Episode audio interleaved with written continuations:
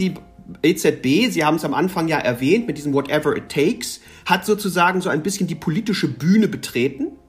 Und indem sie das getan hat, weil wir sie jetzt plötzlich alle kennen, weil sie jetzt einen Podcast machen über die EZB, das wäre vor 20 Jahren gar nicht möglich gewesen, weil sich niemand dafür interessiert hätte, ja, weil gesagt hat, mein Gott, diese komischen EZB, die soll machen, was sie da macht, ja. Das ist heute möglich, weil wir alle plötzlich die Namen Christine Lagarde, Jens Weidmann, Jerome Powell und so weiter plötzlich kennen, weil sie tagtäglich diskutiert werden. Within our mandate, the ECB is ready to do whatever it takes to preserve the euro, and believe me, it will be enough. Diesen Satz sagte damaliger EZB-Präsident, heutiger Ministerpräsident Italiens an einem sonnigen Tag am 26. Juli auf einer Pressekonferenz in London während der Eurokrise. Und was passierte? Die, diese Versicherung der EZB, dieses Whatever it takes, beruhigte tatsächlich die Finanz Finanzmärkte, da sie nun davon ausging, dass die EZB sie retten würde. Und zwar zu Recht. Das war einiges, eines der wenigen Male, an dem man die EZB wirklich im Vordergrund gesehen hat, an dem die Bevölkerung was von der EZB überhaupt zu sehen bzw. zu spüren bekommen hat. Denn sonst ist die Welt der EZB und ihrer Geldpolitik für viele geheimnisvoll, verschwommen, undurchsichtig. Man hört immer wieder Schlagwörter, wenn es in den Nachrichten um, in den Nachrichten um die Geldpolitik der EZB geht, zum Beispiel Anleihen, Politik des billigen Geldes, Unabhängigkeit. Doch was heißt das alles eigentlich? Und wie kommt es, dass ein Satz, whatever it takes, die Finanzmärkte beruhigen konnte. Was für eine Macht hat die EZB denn? Und genau, was ist sie überhaupt eigentlich? Woher kommt sie? Wie kam sie zustande? Wie ist sie aufgebaut in den Institutionen? Wie so oft Fragen über Fragen, doch die werden jetzt beantwortet. Heute zu Gast ist nämlich Professor Dr. Alexander Thiele von der Business School Berlin. Er ist Professor für öffentliches Recht, insbesondere Staats- und Europarecht und hat eine Lehrbefähigung für Finanzrecht. In diesem Bereich hat er schon zahlreiche Bücher und Texte veröffentlicht, darunter eben eins über die EZB, die Europäische Zentralbank von Alexander Thiel. Es freut mich, dass Sie hier sind, Professor. Ja, vielen, vielen Dank für die äh, Einladung, Herr Nappert. Ich freue mich auf das Gespräch. Bevor es um die Europäische Zentralbank geht, müssen wir uns erstmal die Frage stellen, was überhaupt ist denn jetzt eine Zentralbank? Ja, das ist natürlich ein weites Feld, Herr Nappert. Da kann man sehr weit äh, zurückgehen, aber ähm, wenn wir uns mal ganz ursprünglich überlegen, wie funktioniert eigentlich Wirtschaft, dann ist für uns Geld mittlerweile völlig normal geworden. Aber auch das musste sich ja erstmal entwickeln. Ähm, und dieses Geld hat sich eben in einem langen Prozess zu dem zentralen Tauschmittel, wenn man so will, entwickelt. Und Zentralbanken entstanden jetzt nicht in der Form, wie wir sie heute kennen, sondern ursprünglich waren das, wenn man so will, Banken der Staaten. Die Staaten brauchten Geld. Es gab noch kein einheitliches Geld, sondern Banken haben im Grunde, es gab vor allen Dingen Münzgeld, das also aus Gold bestand, das einen bestimmten Wert hatte. Das konnte aber theoretisch auch jeder herstellen, mehr oder weniger. Und irgendwann begannen die Staaten eben auch ein großes Finanzinteresse zu haben an Geldmitteln und haben sich dann eigene Banken gegründet. Ja, das waren dann erstmal nur Banken der Staaten, ähm, historisch gesehen, in den USA, in, in Großbritannien. Das heißt noch nicht solche Zentralbanken, wie wir das heute kennen. Aber ähm, in einem längeren Prozess, den ich jetzt hier nicht wirklich im Detail schildern kann, entwickelte sich daraus zunehmend eine besondere Bedeutung des Geldes, das von diesen Banken eben ausgegeben wurde. Das war eben, galt eben als besonders sicher. Ähm, und das führte dazu, dass zunehmend die Staaten diesen Banken das sogenannte Währungsmonopol übertrugen und quasi sagten, Mensch, das ist unsere Bank, das Geld, was die ausgibt, sollte eigentlich überall gelten und soll doch eigentlich das sein, was das Einzige ist, was in unserem Staate genutzt wird.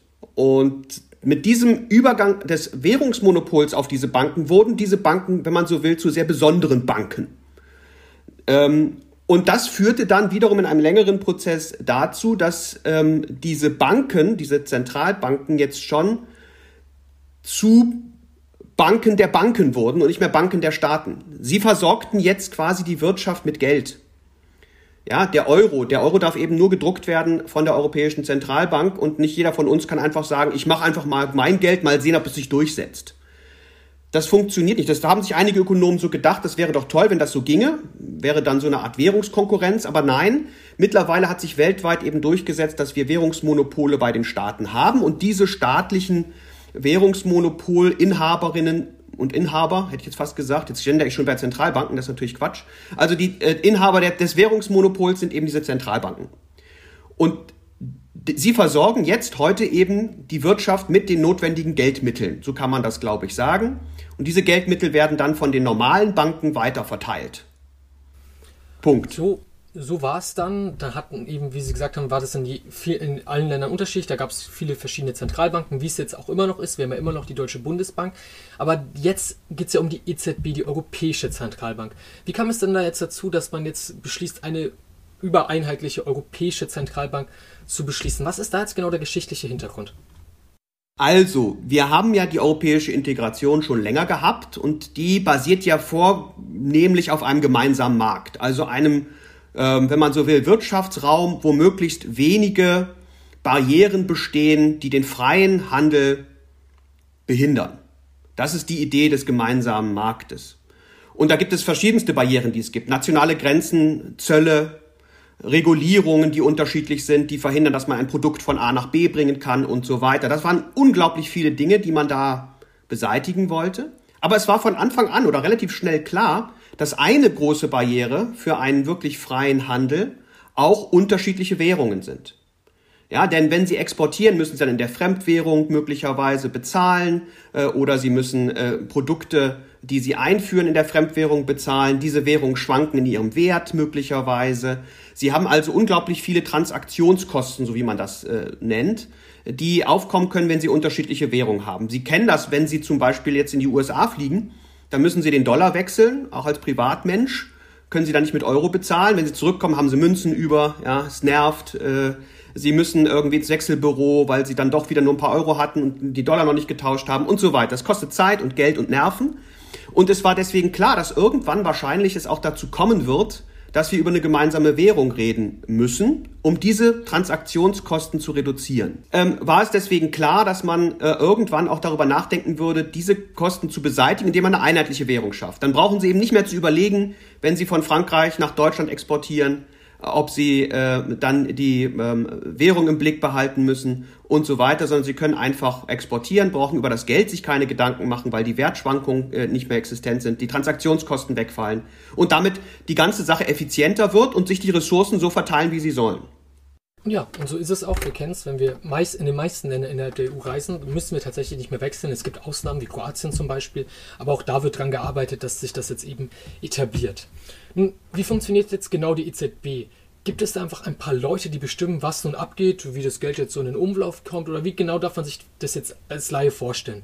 Wer sind die Menschen hinter dieser Bank? Werden diese gewählt? Wie ist das Ganze organisiert? Das ist, es scheint ja doch alles recht noch sehr kompliziert. Geld scheint auch immer ein sehr kompliziertes Thema zu sein. Was genau ist es da jetzt? Also vielleicht äh, kurz vorweg, äh, die heutigen Zentralbanken haben eine ganz im Fokus stehende Aufgabe. Und das ist auch bei der EZB der Fall. Das war nicht immer so, das ist auch nicht bei allen Zentralbanken so. Aber die zentrale Aufgabe, die jedenfalls bei allen Zentralbanken mindestens auch im Fokus steht, ist die Wahrung der Preisstabilität. Also sicherstellen, dass unser Geld nicht ähm, in sehr kurzen Zeitabständen unglaublich stark an Wert verliert. Denn dann kann die Geldfunktion, die wir sie äh, wie wir sie nutzen wollen, nicht mehr wahrgenommen werden. Dann haben wir nicht mehr die Möglichkeit, mit unserem Geld uns Waren zu kaufen ähm, und das Geld einfach auch dann äh, irgendwie auf die Bank zu bringen, weil wir Angst haben müssen, dass wir morgen schon damit nichts mehr ähm, erwerben können. Das heißt, diese, diese zentrale Aufgabe ist auch der EZB übertragen und die EZB, Sie sagen es ganz richtig, ist natürlich aus sich heraus nicht handlungsfähig. Da brauchen wir Leute. So, ja, das ist bei juristischen Personen so, wie wir das äh, Juristen. Äh, ne, also bei juristischen Personen ist das so, dass wir natürlich Leute brauchen und auch die EZB kennt deswegen sogenannte Organe, die mit Menschen besetzt sind. So. Das sind die sogenannten Beschlussorgane der EZB. Das ganz zentrale Beschlussorgan ist der EZB-Rat. Der besteht aus den nationalen Zentralbankpräsidentinnen und Präsidenten. Das sind ja aktuell 19 Stück. Ja. 19 äh, Mitgliedstaaten haben den Euro eingeführt, 19 nationale Zentralbanken und sechs Direktoriumsmitglieder. Direktorium ist wiederum das zweite Beschlussorgan, das ist quasi direkt bei der EZB angesiedelt. Da ist Christine Lagarde die Präsidentin an der Spitze. Dann gibt es fünf weitere, unter anderem aus Deutschland Isabel Schnabel, die das Direktorium leiten. Und beide zusammen bilden also den EZB-Rat. Der trifft alle wesentlichen Entscheidungen, ähm, wie jetzt mit der Geldpolitik zu verfahren ist. Das Direktorium, wie gesagt, aus sechs bestehend, sechs Mitgliedern. Das ist quasi die kleine Regierung der EZB, wenn man so will. Das ist dafür da, erstens diese Sitzungen vorzubereiten und zweitens diese Entscheidung dann auch auszuführen. Ja, also und nach außen spricht dementsprechend vornehmlich das Direktorium mit Frau Lagarde bei den berühmten Pressekonferenzen. Also wenn man das jetzt sich wie ein Staat vorstellen möchte, kann man sagen, dass das Direktorium quasi so wie die Exekutive ist. Ja, wobei man dieses Bild natürlich äh, nur vorsichtig bedienen sollte. Also die EZB ist involviert in einen Staatenverbund der Europäischen Union, ist also kein Staat, aber man kann so ein bisschen verstehen, wie die Aufgabenteilung dann vielleicht ist. Wir haben quasi den EZB-Rat, der quasi als Gesetzgeber, Legislative fungiert und die ausführende Gewalt in Anführungsstrichen ist dann das Direktorium. Und äh, wie kommt jetzt das Direktorium zustande? Also wer bestimmt jetzt, dass Christine Lagarde, dass sie die Chefin ist, dann dass auch Isabel Schnabel da reinkommt? Wie genau kann man sich das vorstellen? Beim Direktorium ist es so, dass wir dort zwangsläufig, weil ja die EZB eine europäische Behörde ist, ähm, ein europäisches Auswahlverfahren haben. Und das bedeutet, dass das im letzten Zugriff die Staats- und Regierungschefs der Europäischen Union sind, die darüber befinden. Ähm, das sind dann begrenzte Amtszeiten von jeweils sechs Jahren, ja, ähm, sodass sichergestellt ist, dass da auch für eine gewisse Zeit ähm, eben keinerlei politischer Einfluss ausgeübt werden kann. Aber es ist wichtig, sich klarzumachen, dass natürlich irgendwer und im Zweifel eben politisch legitimierte Persönlichkeiten äh, über diese Besetzung bestimmen müssen. Das ist dann eben auf europäischer Ebene der Europäische Rat, der das dann beschließt. Und das sind dann die sechs Mitglieder auf ähm, der europäischen Ebene. Wenn die Amtszeiten dann enden, ähm, habe ich gerade sechs Jahre, es sind glaube ich acht Jahre. Ich muss gleich mal nachgucken. Also es sind, äh, also es ist eine relativ lange Amtszeit. Ähm, und eine erneute Amtszeit ist auch nicht möglich. Ja, das, um sicherzustellen, dass die Unabhängigkeit gewahrt bleibt, kann man eben auch nur eine solche Amtszeit dann wahrnehmen ähm, sodass wir also in regelmäßigen äh, Abständen dann auch neue Persönlichkeiten dorthin bekommen. Und die Persönlichkeiten, die dort sind, die sind dann eben unabhängig und frei quasi in dem, wie sie agieren. Jetzt haben Sie schon, also wollten Sie noch was sagen? Ich wollte nur erwähnen, für die nationalen Zentralbankpräsidentinnen und Präsidenten ist dann das nationale Recht maßgeblich natürlich. Auch da muss aber die Unabhängigkeit gesichert sein. Auch dort ist es im Zweifel ein politisches Organ, was über die Besetzung erstmal entscheidet, aber danach gilt dann auch dort die Unabhängigkeit. Genau, jetzt haben Sie die berühmte Unabhängigkeit von Zentralbanken bzw. der EZB angesprochen. Ähm, denn dieses Wort unabhängig fällt sehr oft. Jens Weidmann, der Chef der Deutschen Bundesbank, der er liebt dieses Wort, er erwähnt es sehr oft. Denn die EZB und auch die Bundesbank, sie sind unabhängig das wird gerne kritisiert. Viele sehen zum Beispiel auch diese Unabhängigkeit, also dass es keinen politischen Einfluss gibt, bis auf wenn es bestimmt wird, als einen blinden Fleck der Demokratie. Einziger äh, Bundesbankchef Karl Otto Pöll bezeichnete die Bundesbank auch ein Staate im Staate. Also was genau ist jetzt eigentlich mit Unabhängigkeit gemeint? Warum wird das so oft kritisiert? Ist was dran an diesem Staate im Staate, wie es Karl Otto Pöll einst formulierte?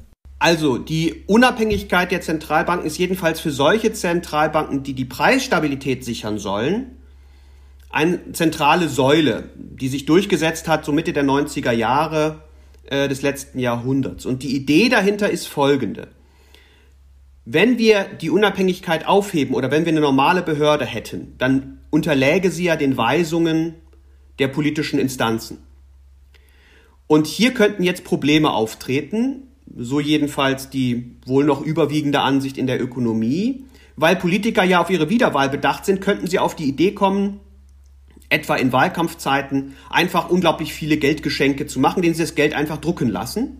Und ich sage jetzt mal sowas wie, also wer mich wählt, kriegt ein Jahr später 1000 Euro pauschal auf sein Konto überwiesen. Ja? Natürlich eine tolle Sache, würde man denken. Aber das Problem ist, je mehr Geld es gibt, wenn nicht gleichzeitig auch die Produktivität steigt, haben wir eben massive Inflationsgefahren. Und dann ist es zwar schön, dass man 1000 Euro hat, aber das Geld ist leider nichts mehr wert. Das heißt, die Gefahr, ähm, dass also Politiker dieser Versuchung erliegen, ist so groß, dass man sagt, lass uns das doch einer Instanz übertragen, die nicht wiedergewählt werden muss, der wir nur die Aufgabe übertragen, dafür Sorge zu tragen, dass das Geld seinen Wert behält, also immer genau so viel Geld, jetzt mal etwas vereinfacht gesagt, immer so viel Geld im Umlauf ist, dass es genau dem Wert der Waren, wenn man so will, oder der Produktivität entspricht. Das ist die zentrale Säule auch der Europäischen Zentralbank, diese Unabhängigkeit. Und Unabhängigkeit heißt also Unabhängigkeit von politischem Einfluss. Unabhängigkeit von politischem Einfluss. Und das bedeutet, dass wir also keine Weisungsbefugnisse haben oder ähnliches, sondern sicherstellen, dass die EZB völlig frei von politischem Einfluss agieren kann. Wir können auch die Direktoriumsmitglieder als Politiker nicht einfach wieder ähm, abberufen oder ähnliches. Das geht eben alles nicht, sondern die sind in der Sekunde, wo sie berufen sind, in dem, wie sie Geldpolitik gestalten, frei. Das wird gerne auch kritisiert, selbstverständlich. Also das ist auch eines der Themen, wo die EZB sehr kritisiert wird. Ähm, gerne aus linker Perspektive, da ist dann das Hauptargument, dass ein Staat nicht über seine eigene Staatsverschuldung wirklich bestimmen kann, dass das eben undemokratisch ist, beziehungsweise die EZB ist undemokratisch, sie ist beziehungsweise sie ist frei von der Demokratie in dem Sinne, dass sie eben zum Beispiel auch nicht gewählt wird und dass sie eben das frei bestimmen kann. Da wird gerne als Beispiel angebracht, wenn jetzt zum Beispiel ein Volk sagt, so, wir wählen jetzt eine Regierung, die investiert, die Schulden macht, die richtig mal in Bildung, in Klima und alles investiert. Ja, dann könnten nämlich, können nämlich die Banken, die unabhängigen Zentralbanken kommen. Ja, ja, klar, könnt ihr gerne wählen, aber so ist es nicht. Das wird gerne so kritisiert. Der Politikwissenschaftler Colin Crouch wiederum bezeichnet zwar diese Unabhängigkeit als neoliberale Reform, dennoch sagt er das, was Sie eben gerade auch gesagt haben, bezeichnet es, dass das kein blinder Fleck der Demokratie ist. Denn das Hauptinteresse von Politikern ist aber ihre Wiederwahl. Diese befördern sie beispielsweise, indem sie Mittel für populäre Projekte bewilligen, die nicht durch Steuererhöhungen, sondern durch eine Erhöhung der Staatsverschuldung gegenfinanziert werden, wie Sie es gerade gesagt haben. Der Sinn unabhängiger Zentralbanken besteht darin, genau diese Politik zu verhindern. Eine unabhängige Zentralbank ist kein blinder Fleck der Demokratie, sondern sie dient dem Schutz der Allgemeinheit vor deren Manipulation durch die Politik. Sie haben es gerade auch so gesagt. Wie bewerten Sie diese Aussage? Naja, also aus demokratietheoretischer Sicht ist natürlich alles das, was aus dem politischen Verantwortungszusammenhang herausgenommen wird, problematisch. Denn die Grundidee der Demokratie ist ja, dass wir unsere politischen Instanzen wählen und auch abwählen können. Deswegen wollen wir, dass alle wichtigen Entscheidungen natürlich auch von Persönlichkeiten getroffen werden, die wir abwählen können wo wir sagen, ich bin nicht einverstanden, ich möchte jemand anderes haben, so wie wir es gerade bei der Bundestagswahl ja auch gemacht haben. In der Sekunde, wo ich etwas aus diesem Verantwortungszusammenhang rausnehme und zum Beispiel Christine Lagarde und das Direktorium für acht Jahre ernenne und gleichzeitig deren Unabhängigkeit sicherstelle, sie also nicht wieder abwählen kann, auch nicht stürzen kann, weil mir die Politik nicht gefällt, sondern damit leben muss, was die jetzt entscheiden, brauche ich dafür in der demokratischen Ordnung eine sehr gute Rechtfertigung. Das kann ich nicht einfach so beschließen. Ich könnte nicht einfach sagen, auch die Baubehörde soll auch mal alleine agieren und die Straßenverkehrsbehörde soll auch alleine agieren, da ernenne ich auch alles. Das würde die Demokratie zerstören. Das heißt, die Frage, die ich mir als Jurist stellen muss, ist, gibt es einen Grund, der das rechtfertigt, der das trägt? Und die Antwort ist nach überwiegender Ansicht noch ja, denn aus den genannten Zusammenhängen, die wir gerade geschildert haben, ist jedenfalls die Preisstabilität nur dann zu sichern, wenn ich sie einer unabhängigen Instanz gebe, weil die Interessenkonflikte bei der politischen Ebene so groß sind, dass sie die Aufgabe nicht glaubhaft wahrnehmen kann. Und dann, selbst wenn die Politik dann nicht dieser Versuchung erliegt, glaubt aber die Bevölkerung, dass sie ihr erliegt und hat deswegen schon kein Vertrauen in das Geld. Das bedeutet aber zugleich, diese Rechtfertigung greift natürlich nur für die Preisstabilität und nicht für irgendwelche anderen Aufgaben. Und genau da beginnt jetzt auch die Kritik. In der Sekunde nämlich, wo die EZB dieses Mandat der Preisstabilität sehr weit interpretiert und sagt, also ich kümmere mich auch noch um Klimawandel, ich kümmere mich auch noch um die Corona-Pandemie, ich kümmere mich auch noch um so weiter und so weiter. Jetzt mal losgelöst davon, wie überzeugend das ist, entsteht natürlich sozusagen ein Bedürfnis, diese Entscheidung wieder in eine Instanz zu ziehen, die nicht unabhängig ist, bei der man eben diskutieren und dann auch möglicherweise per Wahl sanktionieren kann. Und genau das ist im Grunde die Debatte, die wir im Augenblick haben. Die EZB, Sie haben es am Anfang ja erwähnt, mit diesem Whatever It Takes, hat sozusagen so ein bisschen die politische Bühne betreten. Und indem sie das getan hat, weil wir sie jetzt plötzlich alle kennen, weil sie jetzt einen Podcast machen über die EZB, das wäre vor 20 Jahren gar nicht möglich gewesen, weil sich niemand dafür interessiert hätte, ja, weil gesagt, mein Gott, diese komischen EZB, die soll machen, was sie da macht, ja. Das ist heute möglich, weil wir alle plötzlich die Namen Christine Lagarde, Jens Weidmann, Jerome Powell und so weiter plötzlich kennen, weil sie tagtäglich diskutiert werden. Mit dieser neuen Öffentlichkeit, dieser neuen Präsenz entsteht ganz natürlich ein Bedürfnis nach Legitimation, ein Bedürfnis danach zu wissen, warum die da alleine schalten und walten dürfen, wieso wir nicht mitreden können, wieso wir nicht die abwählen können und so weiter. Und wir sehen das bei der EZB jetzt auch. Sie erklärt sich viel mehr als früher. Also sie ist jetzt sehr viel häufiger in Medien präsent, macht viel mehr Pressekonferenzen, gibt Interviews, macht öffentliche Konferenzen, auf denen ich auch schon mehrfach äh, dabei sein durfte. Sie ähm, präsentiert sich in den sozialen Medien. Isabel Schnabel, Direktoriumsmitglied aus Deutschland, macht sehr viel Medienpolitik, wenn man so will, für die EZB und versucht eben zu erläutern, was passiert, um diesem Druck nach Legitimation ein bisschen auch zu entsprechen. Jetzt haben Sie es eben auch schon angesprochen vor 20, 30 Jahren wäre das eben nicht so möglich gewesen, dass es das jetzt alles gibt. Ähm, die EZB wird jetzt auch viel öfter kritisiert. Früher war es tatsächlich so, auch bei der Bundesbank, die hatte ein bisschen sowas wie einen Teflon-Effekt. Alles ist wirklich an ihr abgeprallt. Die Bürger, die Bürgerinnen und Bürger haben die Bundesbank eigentlich geliebt, da sie eben auch diese starke D-Mark verkörpert hat. Und da galt es sich, der Staat hat sich jetzt nicht auch noch, der mischt sich in so viel ein, der hat sich nicht auch noch um mein Geld einzumischen. Das war oft der Gedanke. Aber tatsächlich ist diese Unabhängigkeit oder wie weit geht die Unabhängigkeit, die Frage, nicht so, nicht so alt, beziehungsweise es wird es, äh, äh, nicht so jung, es wird nicht unbedingt nur von linken Spinnern zum Beispiel, oder sag ich jetzt mal, wie es so oft klingt, kritisiert. Selbst Adenauer war kein großer Fan von der Unabhängigkeit. Ich zitiere mal aus dem Buch äh, Deutschland ein Wirtschaftsmärchen mit Ulrike Hermer, die auch schon in der dritten Folge zu Gast war. Denn Adenauer sagte, das ist sehr interessant, Adenauer fand es ohnehin abwegig, dass Notenbanker mächtiger sein sollten als er selbst.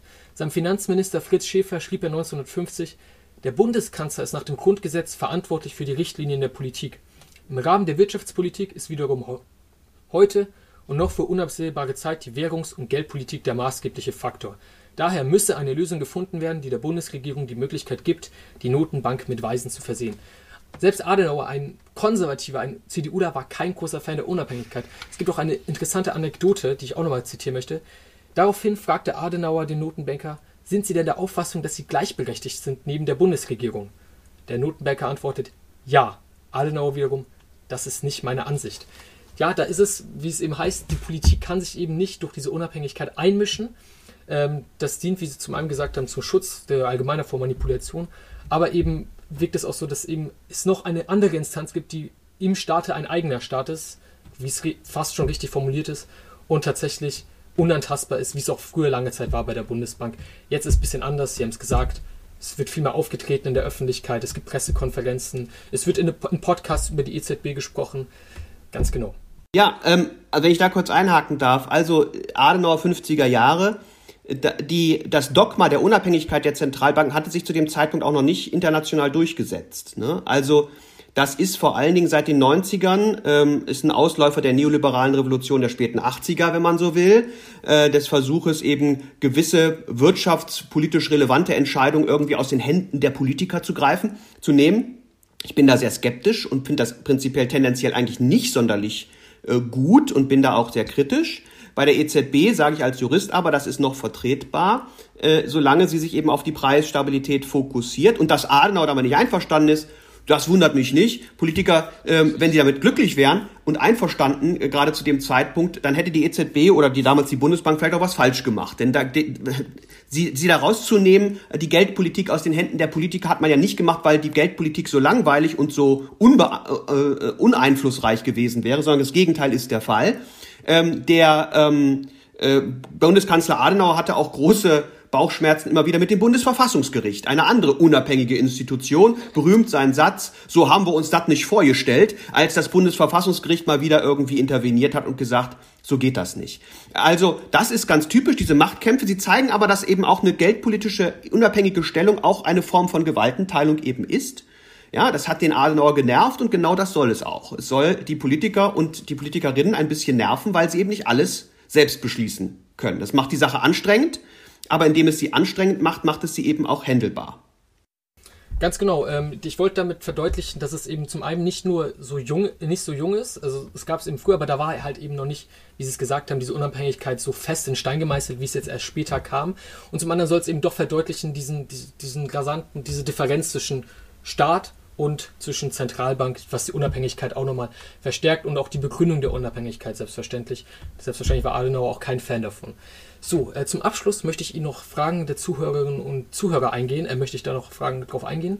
Wer auch gerne seine Fragen stellen möchte, der kann gerne mal auf Instagram und Twitter folgen. Dort biete ich immer wieder vor Aufnahmen Fragemöglichkeiten an die Gäste. Erste Kurz, kurze, kurze Intervention meinerseits. Ich will nur kurz richtig stellen, was ich eben gesagt hatte. Also acht Jahre ist die Amtszeit der ah ja. äh, Direktoriumsmitglieder und keine Wiederwahl oder Wieder Wiederernennung in dem Falle möglich. Nur, dass ich da nochmal jetzt äh, mich äh, nicht ähm, da selbst falsch zitiere sozusagen. Also äh, die sechs kamen, glaube ich, von den sechs Direktoriumsmitgliedern, hatte ich noch im Kopf. Es sind acht Jahre. Alles klar. Dann kommen wir jetzt noch zu den letzten Fragen. Erste Frage. Braucht die EZB ein Mandat zur Arbeitsmarktpolitik, um ihre Aufgaben erfüllen zu können, da aktueller Kampf in Anführungsstrichen für 2% Inflation zehn Jahre mit stumpfen Waffen erfolgt ist? Braucht es dafür ein europäisches Finanzministerium, zum Beispiel für eine gemeinsame Schuldenaufnahme? Also wir haben ja gerade darüber gesprochen, dass die Europäische Zentralbank eine eigentlich zentrale Aufgabe hat, nämlich die Preisstabilität zu sichern. Die äh, US-amerikanische Notenbank hat auch arbeitsmarktpolitische Kompetenzen, die EZB hat das nicht. Und ich wäre auch kein Freund davon, äh, der EZB diese Aufgabe zu geben, denn das wäre ja wieder eine Entpolitisierung zentraler politischer großer Fragen, indem man sie einer unabhängigen Instanz überträgt. Und dann kann die Politik dann auch tatsächlich sagen, da können wir nichts machen, das ist leider die EZB, die da zuständig ist, ja, im Bereich Arbeitsmarktpolitik. Außerdem würden wir dann sehr massiv Probleme bekommen mit der Unabhängigkeit generell, weil dann die Frage aufkäme, wieso soll das eine unabhängige Instanz machen? Dass die EZB in den letzten Jahren Probleme hatte, ihr Inflationsziel zu erreichen, das stimmt. Es liegt ja bei zwei Prozent etwa, mittlerweile genau bei zwei Prozent.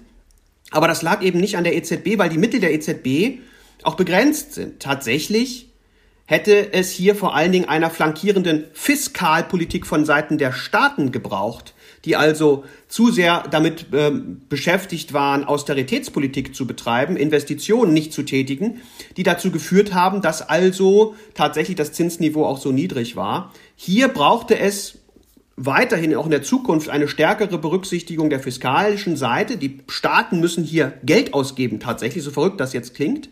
Ja, äh, der ähm, Next Generation Fund von der Europäischen Union aufgelegt für die Corona-Pandemie oder gegen die Corona-Pandemie geht da durchaus in die richtige Richtung, wo ja 750 Milliarden jetzt mal versucht werden, in die Wirtschaft zu pumpen. Nicht von der EZB, sondern durch die Staaten selbst.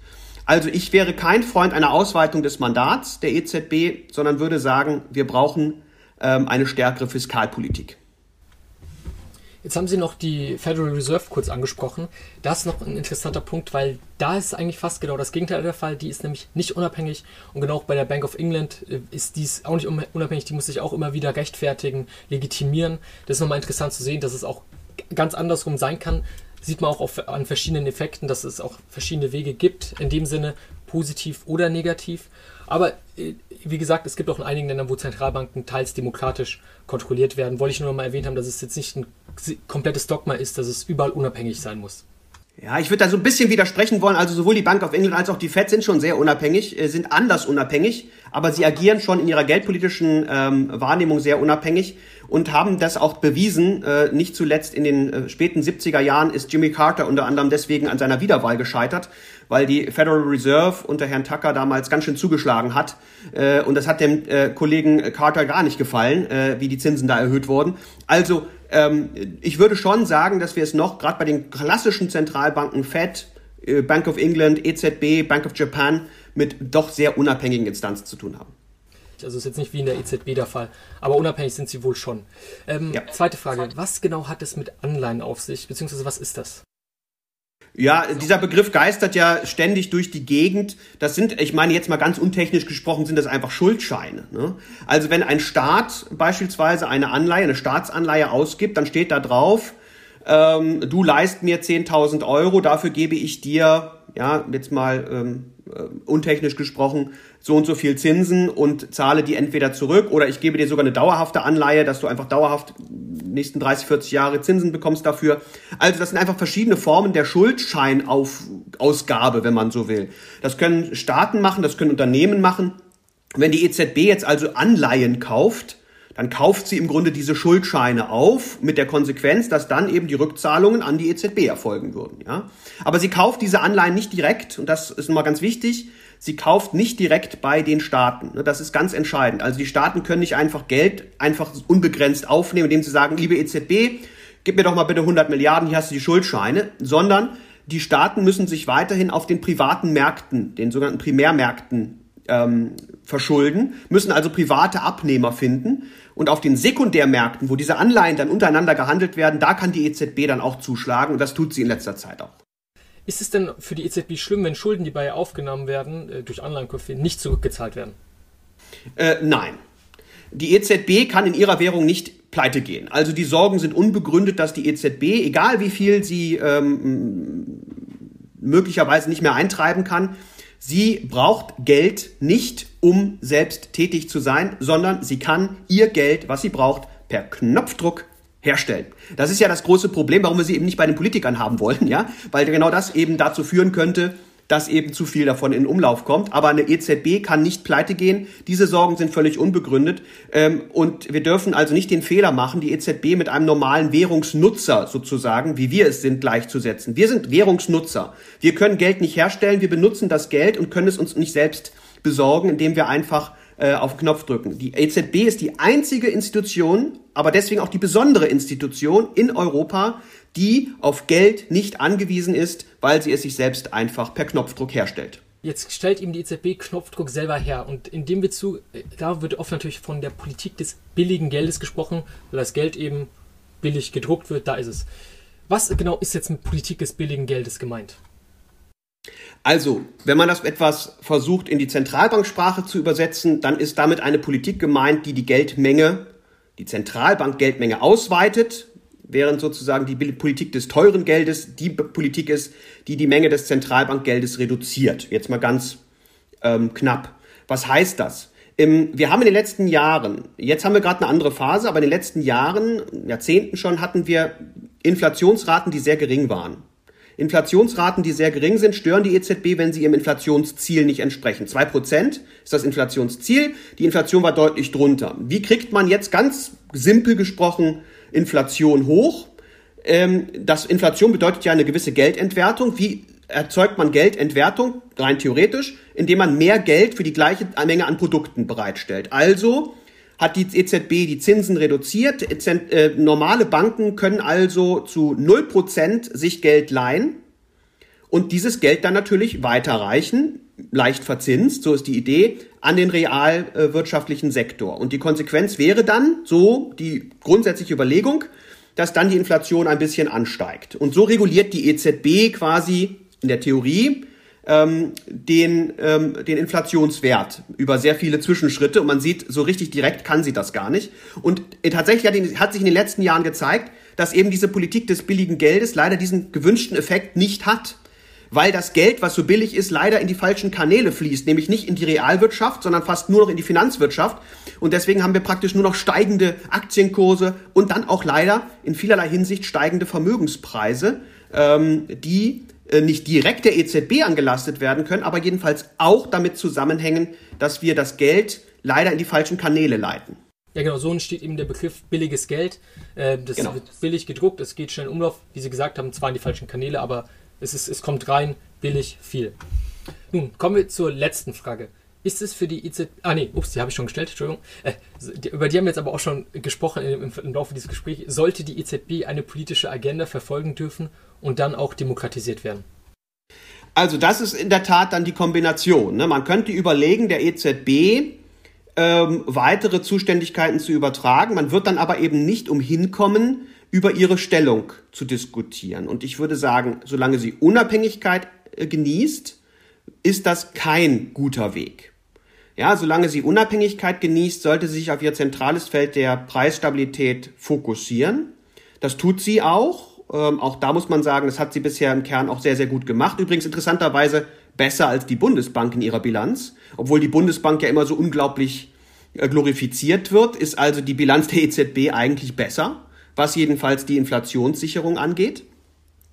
Darauf sollte sich fokussieren. Sie überlegt jetzt ja gerade äh, mit ihrer neuen Präsidentin, wie sie ihre Strategie den veränderten ökonomischen Rahmenbedingungen anpasst und wie sie vielleicht auch, hoch umstritten, den Klimawandel ähm, bekämpfen kann als geldpolitische Instanz, ähm, was nach meinen Ausführungen jetzt natürlich dann voraussetzen würde, dass zwischen Klimarisiken und Preisstabilität ein Zusammenhang besteht, den bejaht die EZB auch im Grundsatz. Und im Augenblick versucht sie durch Studien, Konferenzen herauszufinden, wo genau die Zusammenhänge äh, liegen. Man kann sich klar machen, Klimarisiken sind auch Wirtschaftsrisiken. Wirtschaftsrisiken sind vielleicht dann auch Finanzrisiken. Wenn zum Beispiel ähm, zu viele braune Anleihen im Umlauf sind, also Industrien, die also Kohlendioxid emittieren, ähm, dann stellt sich die Frage, wie kann die EZB helfen bei der Transformation zu einer grünen äh, Realwirtschaft, also zu einer